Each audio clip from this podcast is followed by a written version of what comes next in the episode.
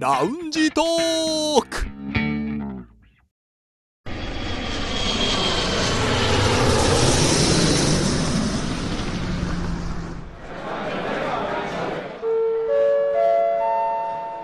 ラウンジトークよりご案内申し上げます。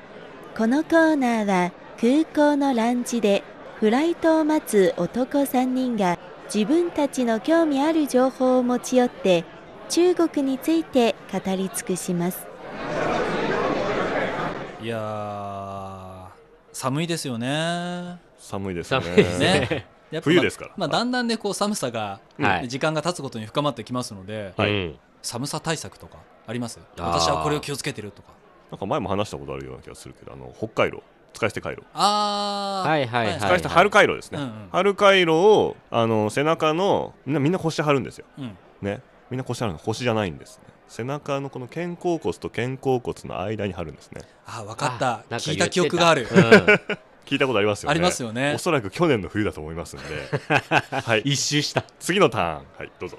ょっと皆さん、感じてるかどうかわからないんですけど、その日本の東京の寒い時期と、中国のその北京の寒い時期って、ほうズレがあると思いませんあ思う思う思うなんか、うん日本で一番寒いのって私は2月っぽいイメージなんです、うんうんうん、でも中国の2月ってもうなんか春に向かい始めてるあー、確かに。感を感じるそう。中国はどっちかというと、旧正月のあたりが一番寒いじゃないですか。だから今年だとね1月後半ですしそうそうそうまあ、例年だと2月の頭くらいですよね、うんそう。そこら辺が一番寒いんですよ。はいで、それが終わっちゃえだかば、なんかね、もう雪解けみたいな。まさに春節だったんだなってそういうぐらいね本当春こっから春って感じ、だから早い時だともう2月からね、なんかあったかいなみたいな感じになるじゃないですか。うんということは、えー今、ね、寒さ対策の話しましたけどもうそろそろいらなくなるということでいいですねいやーでもね、寒の戻りとかありますから。寒の戻りとね三寒四温って言いますからね そうね。まあ、どちらにしてももう寒いので体に気をつけて過ごしていきましょうと。はいいうことですね、はいさあ北京在住の男3人が情報を持ち寄って中国についてああでもないこうでもないと語り尽くすコーナーラウンジトーク3連新です今日の担当はリュウエイさんですはい。私は気になる話題はこちらです。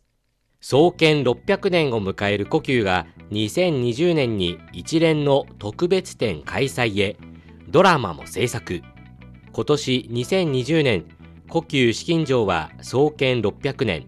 故宮博物院は創設95周年を迎えます。2019年12月30日、故宮博物院は故宮創建600年、故宮博物院創設95周年を記念する主なイベントを発表し、中には一連の特別展、さらにはドラマ制作も含まれ、ますます目が離せない一年となりそうです。中国新聞網が報じました。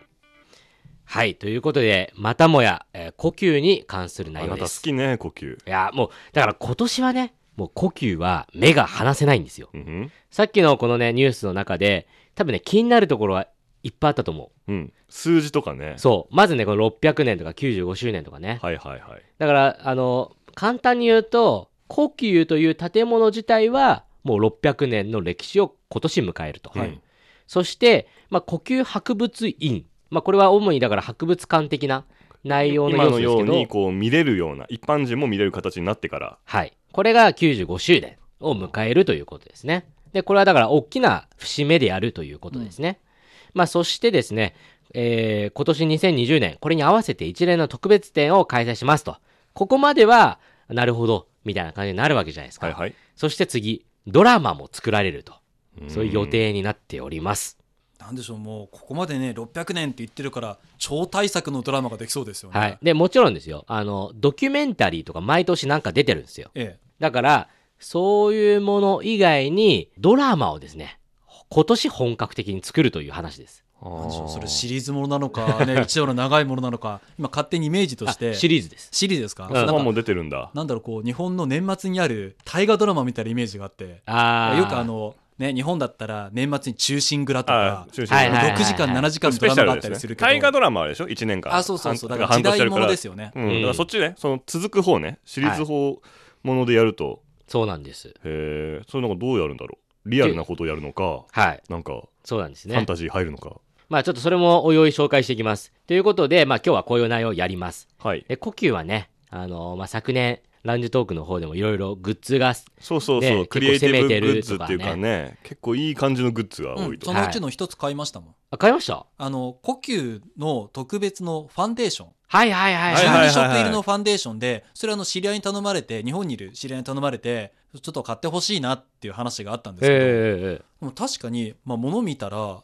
すごいあの12色だからカラフルだし、うんうんこうプレゼントとしては喜ばれるものだなとはうんへえ思いましたね、えええ質はどうでした質私それ開けては見てないからあなるほどだけどでもやっぱりその写真を私の知り合いの男性の方が奥さんにプレゼントしたいはいっはていういことで頼まれたんですけど、奥さんも写真見てもうこれは欲しいって言ってたからへえ写真だけでも一目惚れするくらいだからきっと実物もご満足いただけたんじゃないかなと思いますなるほど、はい、まあ、そのようにねもう結構攻めてるんですね呼吸はいろんなところでそうそうコスメもあり、ねはいキーホルダーとかも可愛いしこの間のラウンジトークで言ったのが94周年の記念イベントはやらずにまあなんか特別展をさらっとやってみたいなうんで記念グッズが発売されてみたいな欲しいなみたいな話をこの間ラウンジトークでしてたじゃないですか、はいはいはい、なので今年はねもういよいよ95周年なんでうん、もうかなりねグッズ面でももう豊富なものが出るんじゃないかといでもうふうにこれに備えて貯めてたんだろうとそうです去年はまさにねそういうことですよ、ということでねちょっと先ほど出てきたこの特別展とかドラマとかいろいろまあ砕けてちょっと紹介していきますまず特別展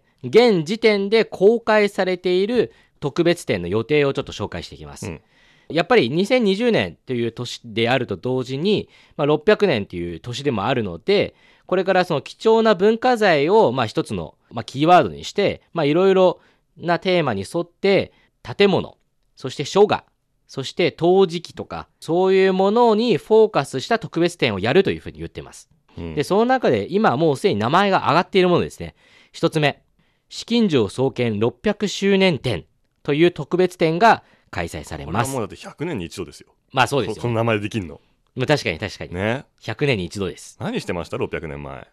いやいやいやいや生まれてない、まあ先祖が頑張ってたんでしょうね そうですね何代か前の先祖がねはい、はいであのやっぱねこれ壮大すぎるんで何やるんだろうって思いません想像つかないですねこれね、うんそれで、これはですね、ちょっと簡単な紹介が出ています。まず、600年のうち、重要なポイントとなる20余りの年に的を絞ります。うんまあだから、例えば2000年とか、1995年とか、だから一つ一つこう、ピンポイントにこう、まずね、その年を絞るんです。つまり故宮あるいはね中国かそもしくは世界にとって大切な都市をう、そうです。なるほどねで、その絞り方がですね、なんと、故宮の重要な修繕や改造、保護などと関わりがある年内です。うんで、それを通して600年間の資金場内の変化というのを描き出します。なんかもう面白そうじゃないですか。 100年の変化ですもんねで、だからこれ、ちょっとね、もう最初から面白いっていうのね。はいはい、そして2つ目。え、王石世相。呼吸博物院が所蔵する古代の人物画展というものです。これはですね、だから要するに、呼吸で所蔵している、まあ、文化財の人物を描いているものをピックアップして展示するというものですね。なるほどね、はい人の図がねそうですテーマなこわけだれはすごい興味あるだから古今東西の人を描いたものだけを集めてるから、うん、年代によって人の描き方の変化描とかれ方も違うだろうし描かれてる人の服装とかもきっと違うんだろうしもうまさにそこなんですようん、だから紹介の中で言ってるのは東進東の進はいはい秦ってあの進むという方の秦ですねはい、そして南北朝時代明の時代清の時代うんというようにね清いの方の秦ですねはい、こういったような、えー時代のものをそれぞれまあ出していくということです。そしてこの中で、まあ、中国の国宝でもある名画「歓喜最夜演図」というのもあるんですが、うんまあ、これは要するに宴をやっている、いね名ものを前からして換気の時代の夜の宴のはい、そうです。国宝でこれ国宝なんですよ。ほうとてつもない国宝でだから今まで公開されてないものが何かの節目で公開されるというのが故宮の今までのやり方だったんで、はいはい今年はこちらの国宝が公開されます。うんでまあ一つの目玉ですね。そしてもう一つ、これ三つ目の特別展。えーこれは祖食に関する書画の特別展です。うんうんで、まあ祖食っていうと、まあ中国で非常に有名なので、詩ですとか、あとは私の実家の杭の講習。うんこちらのね、聖子の、まあ、生理をしたりですとかあとはその堤防を作ったりですとかで、まあ、非常に地元の人にとっては馴染みのあるその灌漑設備を整えた人ってことですね。はい。で、まあ、その諸職に関する書画ですとか、まあ、詩ですとか、えーそういったものの特別展が今年行われるということですね。うんうんそして、え4つ目。これは、あの、故宮の中には、ブエイデンっていう、まあ、一つの建物があるんですが、そちらはですね、あの、陶磁器で非常に有名な場所です。うん、で、これが一回、一般公開されまして、非常に話題になりました。はい。で、それがもう一回その修繕修復のために、まあ一般公開が終わりましてですね、今年再び公開されることになります。で、この中でですね、あの、以前展示、まあ陳列されている文化財が400点ほどだったんですけど、もう今回新しくいろんなものが増えて、1000点ほどに増えるというふうに、えー言われています。一回何まあ要は閉じた公開て閉じて、うん再開したら展示品が倍以上に増えてんのそ魔法じゃん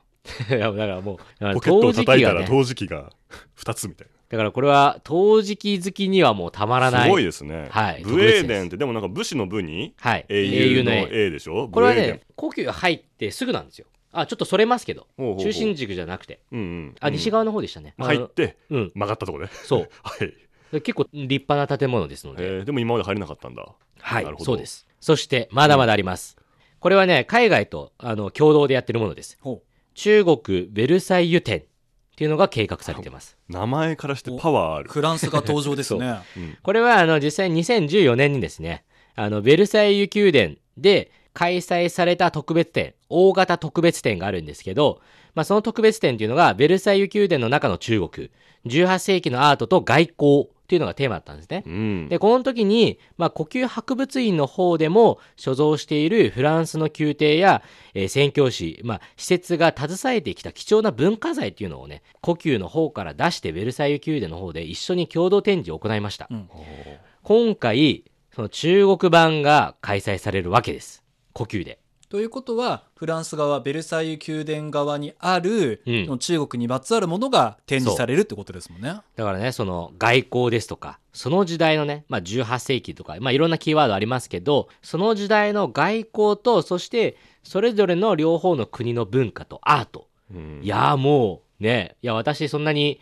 アートとか詳しくないですけど、見たいぐらいの。これはでもこれはね面白いですよねだっうんてやっぱり日本人って中国に対してこのフランスとのつながりってイメージあんまりないと思うんですよ。あうあ、んそうまであ、てすかね。中国とヨーロヨーロッパの、うんうんでも実際はほら大陸は地続きなわけですから、うんそういう交流があったわけでそれこそそうでねすねシルクロードであったりとか、そこがどうつながってどういう歴史とか文化のつながりがあるっていうのは、なかなかイメージは湧かないかもしれないでですねも。私もあのヨーロッパにウィーンに旅行行った時に、はいはいオーストリアですよそのウィーンの屋敷の中にその中国から来た陶磁器とかをなんかこう集めてそそれをこう組み合わせることでアートにしてるみたいなう、あ、へえ。っていうすごい歴史がある。ものを見たりとかした時にあ普通にここに、ね、時期があるんだとかあとかあ。なんとか思っちゃったんですかでもそりゃそうだよなって交交流があったんだもんなって、この感覚っていうのがまあ日本人は結構なかったりすると思うんですごい面白いと思いますよね。まあね、だからもうすごいパワフルなね、展示会が、特別展が、これ、うん今年いっぱいあるということですこね。れがねだってまだ今公開されてるだけでこれですからね。はい。まあそしてですね、先ほどちらっと出ました、ドラマ。はい。ドラマも作られる予定です。えー、故宮如夢。だから、タイトルど、これ、た今のタイトルなんですけど、タイトルを日本語にすると、夢のような呼吸。まあそまそうですね、うんかっこよく言えば多分呼吸は夢のごとしとかなるんでしょうう、ん、でこれは呼吸が監修するドラマです。で何をやるかっていうと呼吸を舞台にした歴史上の出来事や人物にフォーカスをした知られざる歴史物語です。えーこれどういうことだろうね。いやわかんないですだからまだもしかしたらさっきの紫禁城創建600周年展みたいにあー600年の中のそ歴史的なところをフューチャーしたものかもしれないしいやもっと昔の話かもしれないし、うだからねフィクションなのかノンフィクションなのかっていうのもまだわかんないですわね。かんないぐらいですね。ちょっとこれは楽しみですね。交互期待ということで。だからねどこにフォーカスするかだから例えば人物でも皇帝、もちろんそこはあるけれどもそれ以外に、ねうんうんずっと長年仕えてきたこの配下の人であったりとかお付きの人であったりとかそこに行くかもしれないし、はいろんな見方ができますよね。そうですね。まあ、あとは一つは、まあ、おまけということでね、あの、実際にこれもニュースでは出てるんですが、特別出版物とかっていっぱい今年出るらしいです。はいだから本であったりとか写真集であったりですとか、まあ、歴史のそういったような資料ですとかうんがいっぱいその出版物として出される予定でありますし、まあ、記念コインとかねもちろん600周年に合わせたえー記念コインもあります金のもの銀のものそしてこれはですねなんと例えば全世界で、えーまあ、100個しか発行されてないものとか、うんええ限定グッズとかももちろんありますので皆さん興味があればもうぜぜひねいっぱい買ってください。記念コインは気になりますね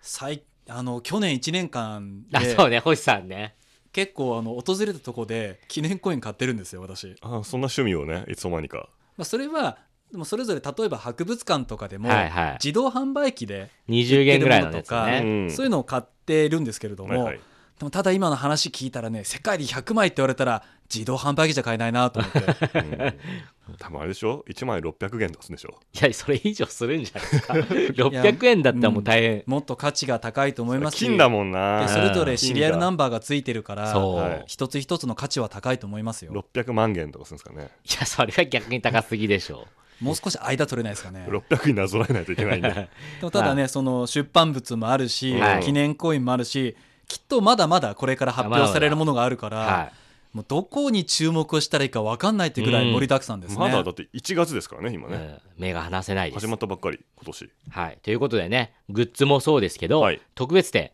まあ、こちらね、どれも非常に面白いものとなっているので、リスナーの皆さんもぜひね、これを機会に中国に遊びに来たりですとかね、そういうのもいいんではないかと思います。これ我々もね行かなきゃいけないですよねはい。でもこのうちいくつかちょっと見たいのであ私一緒に行きましょう行きたいなと思います、はい行きましょ